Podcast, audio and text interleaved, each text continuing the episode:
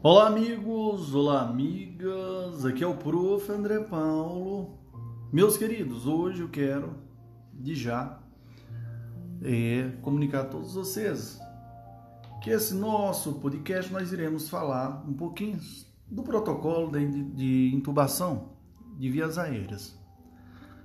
Eu confesso a todos vocês que todos nós, profissionais da área da saúde, devemos devemos mesmo, somos obrigados a saber como manusear um cliente que precisa de um atendimento de emergência, como por exemplo uma situação de intubação de vias aéreas, beleza?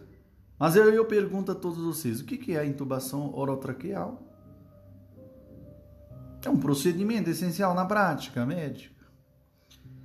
E esse tópico, senhores, irá discutir indicações, contraindicações, preparação, equipamentos e técnicas necessárias para realizar a intubação de vias aéreas.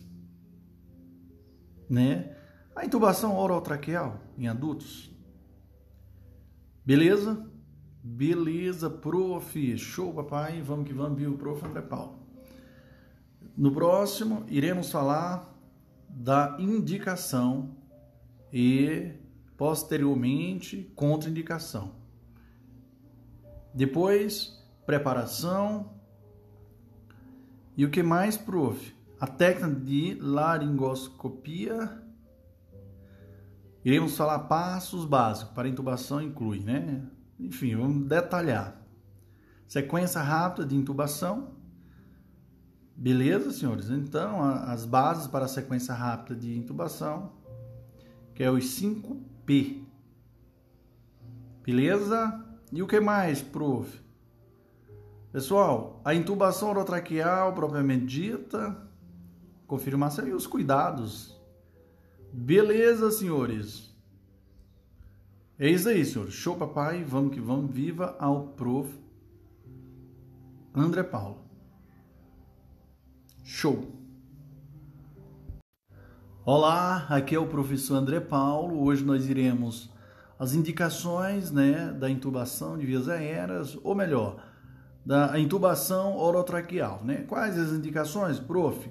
Primeiro nós vamos ter como principal indicação ou principais a insuficiência respiratória aguda, ventilação ou oxigenação inadequada, proteção de vias aéreas em pacientes com rebaixamento de via de, né, de nível de consciência, melhor dizendo, tá? Então, lembrando que menor, digamos, escala, né, na escala de graus, menor de que 8, por exemplo, menor ou igual a 8, mas lembrando que nós temos as contraindicações. Mas quais as contraindicações da intubação, prof? Doenças glóticas e supraglóticas que evitam o posicionamento correto do tubo ou endotraqueal através da glote ou que podem ser exacerbadas pela inserção do tubo. Beleza? Beleza, prof? Mas, prof, qual, qual a, como, como, como lidar, ou melhor, qual a preparação para todo esse procedimento? Primeiro eu começo dizendo, quando possível, nós devemos de imediato olhar as vias aéreas do paciente, buscando por achados que potencialmente dificultam a intubação. Beleza? Claro, lembrando que esse procedimento é um procedimento médico, mas é necessário o auxílio e a assistência de toda a equipe, médico, enfermeiro, fisioterapeuta e técnico né, de enfermagem. O exemplo, um exemplo aqui que eu vou dar, pessoal.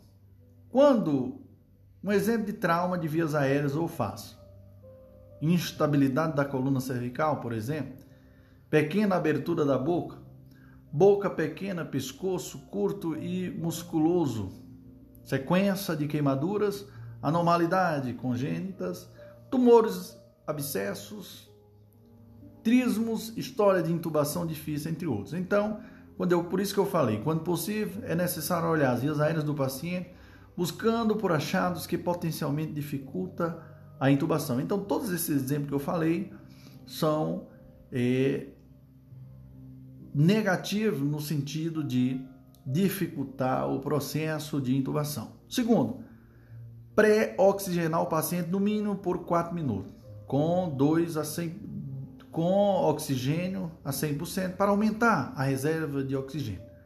Aumentar o tempo sem dessaturação durante a apneia. Permitir mais tempo para garantir a intubação. Lembrando que nós temos aqui o ambu, tá, senhores? Terceiro, conectar uma cânula de aspiração ao vácuo. Conectar os monitores de pressão arterial, oximetria de pulso e monitor cardíaco Garantir que o acesso venoso está pévio. Providenciar um segundo acesso, se necessário. Sexto, preparar as medicações necessárias para intubação. Sete, separar os materiais necessários e verificar sua integridade e seu funcionamento correto. Laringoscópio com lâmina curva, tubo endotraqueal. Usar tamanho de 7.5 a 8 para mulher e de 8 a 8,5 para homens. Oitavo passo, fio guia, se necessário. Nono, cânula de Guedel. 10. Vias aéreas de resgate com máscara laríngea.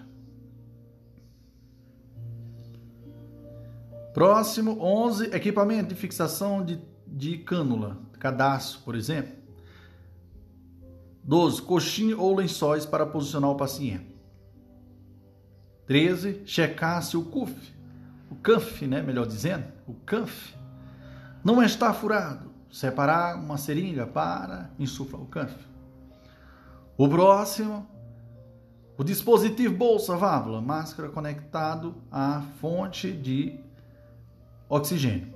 Quinto, Essencial ter um material de apoio caso a intubação não seja bem sucedida.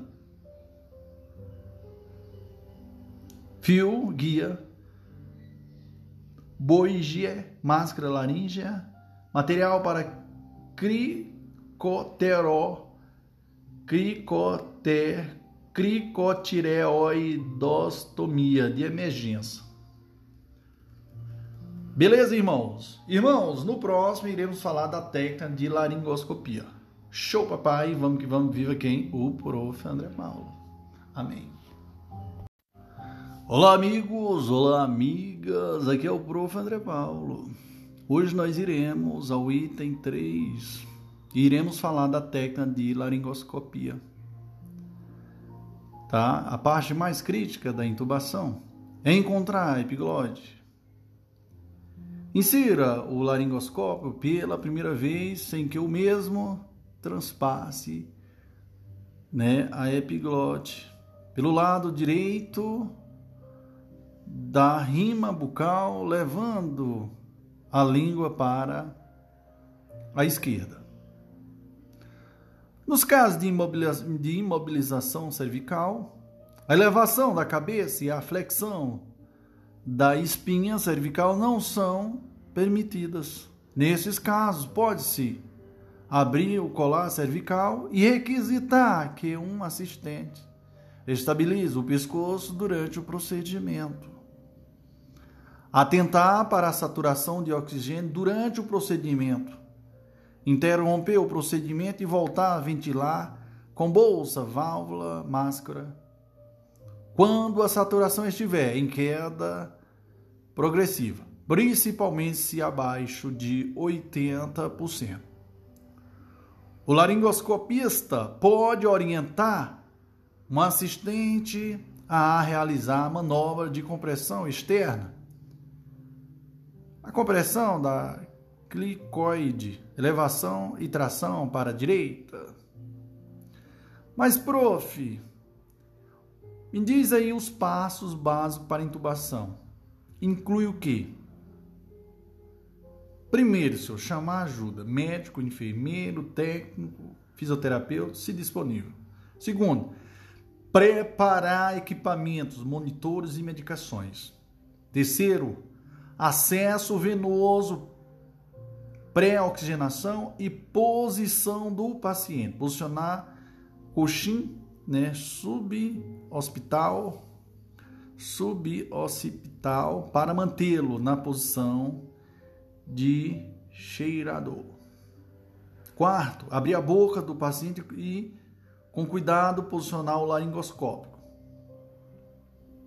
Quinto, ajustar a língua e tecidos moles da boca para o lado esquerdo com a lâmina. Sexto, localizar a epiglote. Sétimo, identificar e otimizar a visão da glote usando técnica bimanual. Elevação da cabeça, extensão do pescoço. Sétimo, guiar o tubo pela, pela traqueia para a glote e inserir através das cordas vocais sobre a visão direita. Avaliar a necessidade de uso de fio guia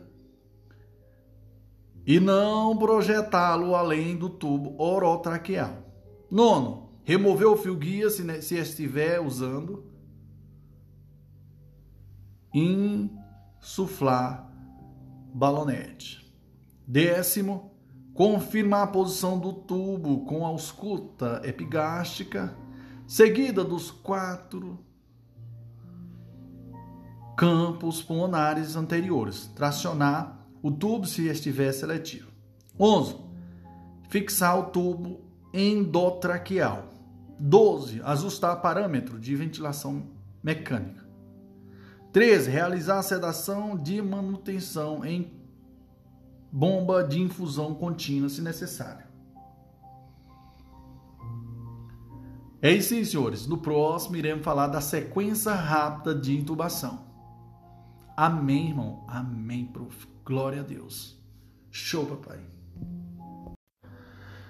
Olá, amigos, olá, amigas. Aqui é o Prof. André Paulo. Então, dando continuidade ao nosso projeto, né? Projeto Professor André Paulo. Que benção, né? Meus queridos e queridas, hoje nós iremos falar da sequência rápida de intubação. Para segurar uma via aérea em um paciente instável, usa-se a sequência rápida de intubação. Essa consiste em usar sedativo de ação rápida, analgesia e um agente bloqueador neuromuscular para criar condições que permitam um rápido controle das vias aéreas. A sequência rápida de intubação que os pacientes estão em risco de broncoaspiração do conteúdo gástrico e incorpora medicações e técnicas que minimizem é, esses riscos. E assim irei explanar as bases para a sequência rápida de intubação no 7P. 7P, prof. Sim, 7P. Vamos lá? Primeiro, senhores, preparação. Preparação, o que, que é isso? Prof. Checar sinais de indicação, né? Checar sinais que indiquem intubação difícil. Fazer um plano de intubação, incluindo um, vi, um vias alternativa de assegurar a via aérea. Reunir equipamentos e medicações. Segundo, pré-oxigenação Recomenda-se que todo paciente que necessita de intubação endotraqueal receba oxigênio em alto fluxo imediatamente. Terceiro, pré-tratamento. O que, que é isso, prof? Dependendo das circunstâncias clínicas, pode-se usar medicações antes da intubação, como atropina, né, caso de bradicardia, noradrenalina e dopamina, caso de choque fentanil 3 mic, né? Quilograma por peso. Ou lidocaína. Então lembre-se das drogas, senhores, no terceiro passo aqui que eu quero que vocês memorizem. Pré-tratamento. que é dependendo das circunstâncias clínicas, pode-se usar medicações antes da intubação, como atropina, no caso de bradicardia, noradrenalina e dopamina, caso de choque. E fentanil, tá? Ou lidocaína. Quarto passo, prof, intubação. A intubação, senhores, Diferentes tipos de intubação são usadas dependendo das circunstâncias clínicas. Abaixo segue os medicamentos com a posologia, contraindicação e vantagens, tá bom? Irei explanar agora, neste momento. Midazolam, que é a dose de 0,0,2 a 0,3 m né, miligrama né, por quilo. Mas quais a, a, a contraindicação do midazolam? Prof, Glória, irei falar agora neste momento. Contraindicação: depressão miocárdica. Depressão miocárdica, dose depende, ó, dependente, né, ó, depressão miocárdica, dose dependente resultante em hipotensão. Vantagem: um potente amnésico. Propofol, dose 1,5 a 3 miligramas. Não há contraindicação absoluta, porém produz hipotensão dose dependente. Tá, pessoal? Dose dependente. Beleza? Vantagem: broncodilatador. Etomidato. Etomidato, senhores, dose de 0,3 miligramas. É. Contraindicação: suprimir a produção adrenal de cortisol. Vantagem: excelente sedação com pouca hipotensão. Temos também o ketamina. Ketamina, dose de 1,5 miligramas por quilo. Contraindicação: é controverso o uso em pacientes com elevada pressão intracraniana e hipertensão arterial. Vantagem: estimula a liberação de, de catecolamina e faz broncodilatação. Beleza? Então, prof, quais os quatro medicamentos? Midazolam, prof, é, propofol, etomitato né, e o ketamina ketamina. Pessoal, cuidado, porque assim, como eu falei para vocês, esse medicamento varia muito, porque tem médico que solicita outros, mas esses aqui são os principais, tá? Mas vamos lá, prof. E o bloqueio, quinto passo, bloqueio neuromuscular. O que, que é isso? Os bloqueadores musculares são divididos de acordo com seu mecanismo de ação em despolarizante e não despolarizante. Né? É o despolar, despolarizante e o não despolarizante. O único agente despolarizante na prática clínica é a esse aqui, pessoal, a succi, succini, succinilcolina.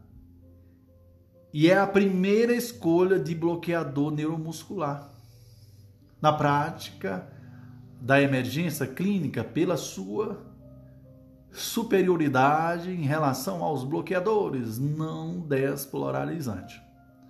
Na sequência rápida de intubação, a dose de succinilcolina é de 1,5 mg endovenosa, com a paralisação, aliás, com a paralisia ocorrendo em 45 a 60 segundos após sua injeção, EV, possui uma duração aproximada de 6 a 10 minutos. A succinilcolina possui duas contraindicações absolutas. Atenção, quais, prof? História pessoal e familiar de hipertemia maligna e com alto risco de desenvolver hiperca, hipercalemia. É recomendado o uso de agentes bloqueadores, pessoal, musculares, não oralizante no lugar da, su, da succi, succinilcolina nos, casos, nos, nos seguintes casos. Quais, prof? Vamos lá. Hiper, hipercal, ó, hipercalemia, né, sugere checar alterações cardíacas no eletrocardiograma, história pessoal de disfunção renal, história pessoal e familiar de hiper, hipertermia, né, pessoal? Doenças neuromusculares envolvendo denervação, né? Lembra-se que a, succi, a succinilcolina é segura na mais na miastenia grave, viu? Distrofia muscular, AVC com mais de 72 horas de evolução e queimaduras com mais de 72 horas de evolução e, e rabdomiólise. Então, pessoal, na prática clínica, orienta-se o uso de bloqueadores musculares para médicos para médicos com alguma experiência em intubação, tá? Pois após seu uso, a ventilação com bolsa válvula máscara torna-se mais difícil, aumentando a chance de complicações caso a intubação não seja realizada. Então, em ambientes controlados, pode-se optar por realizar o bloqueador apenas após tentativa de laringoscopia sem sucesso por falha no relaxamento muscular, com sedação e analgesia otimizada e observação de facilidade de ventilar com bolsa válvula, mas, é, bolsa válvula máscara. Beleza, prof? Mas quais os outros passos, prof? Sim, o sexto é posicionamento. Posição de cheirador, né?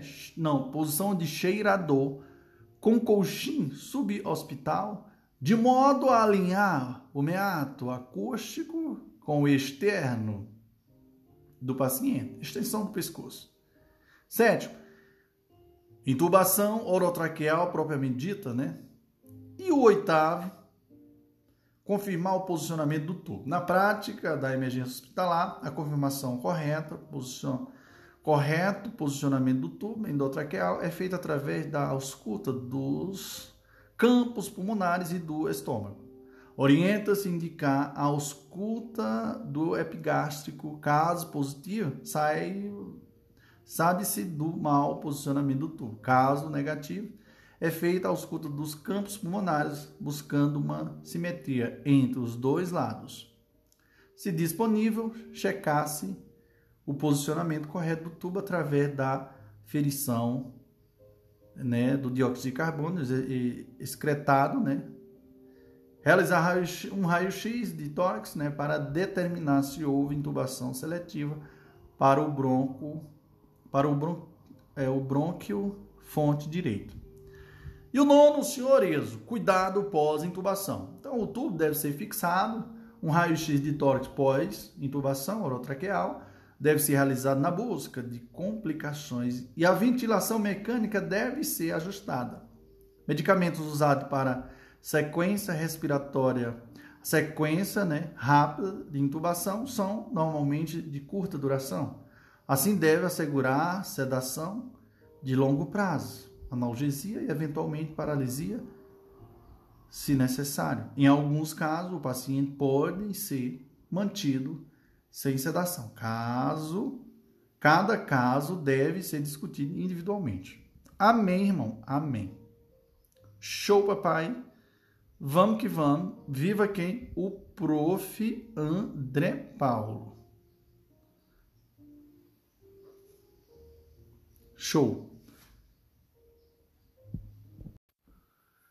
Olá, amigos! Olá, amigas! Aqui é o Prof. André Paulo. Agora nós iremos é, finalizar aqui nosso, nossa exposição desse protocolo. Lembrando que esse, esse protocolo de intubação ele é um material né, elaborado né, pelo Complexo Hospitalar do Trabalhador Paraná, né, senhores? Curitiba, senhores, o prof só tenho a agradecer, muita gratidão de ter passado momentos incríveis em Curitiba. Adorei minha passagem em Curitiba, foi um sucesso. Aprendi muito, compartilhei muito conhecimento e daí o prof se tornou um grande aliado, né? De muitas pessoas. E isso tenho a agradecer aquela região que, no qual me acolheu muito bem. Só isso, só gratidão. Então, finalizando aqui com alguns anexos, né? Disponibilidade da equipe do box. É o anexo 1. Disponibilidade da equipe no box do paciente durante a sequência rápida de intubação nós temos que ter, né, pessoal? Claro, nós temos o paciente, diante desse processo de intubação, temos o médico, tá? Lembrando que o médico, ó, do lado, na cabeceira do paciente, nós vamos ter o enfermeiro ao lado, com um carrinho de emergência. Vamos ter o fisiotécnico de enfermagem também, né, a, do outro lado, né, ajudando, né, senhores? É isso aí, senhores. Então, uma sequência bem espetacular. No anexo 2 aqui, eu queria só fazer aqui uma revisão, que é a otimização, otimização pré-intubação, que é a pré-oxigenação, realizar mais precoce possível, oxigenação de oxigenação de apneia, né? É opcional, é opcional, tá, pessoal? A oxigenação de apneia. Cateto nasal com 15 litros, né? É, por minuto. Pré-oxigenação por ventilação não invasiva, né, que no caso a VNI, quando indicada, avaliação, avaliar a necessidade de, re, de reposição de volume com solução salina isotônica, ou uso de droga vasoativa, sonda nasogástrica aberta, avaliar a poss possibilidade de passagem, avaliar a necessidade de pré-medicação, checar a monitorização pré é, monitorização, pressão arterial, frequência cardíaca, oximetria de pulso. O anexo 3 é cuidados pós-intubação, que é avaliação hemodinâmica, necessidade de fluidos ou vasopressores, sedação de manutenção, próximo, ajuste de, da ventilação, parâmetros e alarmes. Anexo 4, efeitos colaterais de medicamentos aqui, que eu queria falar aqui. Fentanil, nós podemos ter plurido, depressão respiratória, flebite, flutuação de, da pressão arterial. Midazolam pode ter amnésia, sonolência, agitação, náusea e vômito. Prof, prof, é, propofol, dor local, convulsões, bradicardia. Etobidato, hipertensão arterial, né, sistólica e arritmias do local, tromboflebite, apneia transitória e depressão. Nós temos os adrenal, né, pessoal? Lembrando que temos o succi, succinilcolina. Temos como efeitos colaterais dor muscular e hipercalemia, hipercalemia, melhor dizer. Beleza, irmãos? Irmãos, o professor termina aqui. E lembrando que esse protocolo ele vai te ajudar no, no momento que você mais precisar, ou seja, na prática profissional. Show, papai. Vamos que vamos. Viva aqui o grande professor André Paulo. Glória a Deus.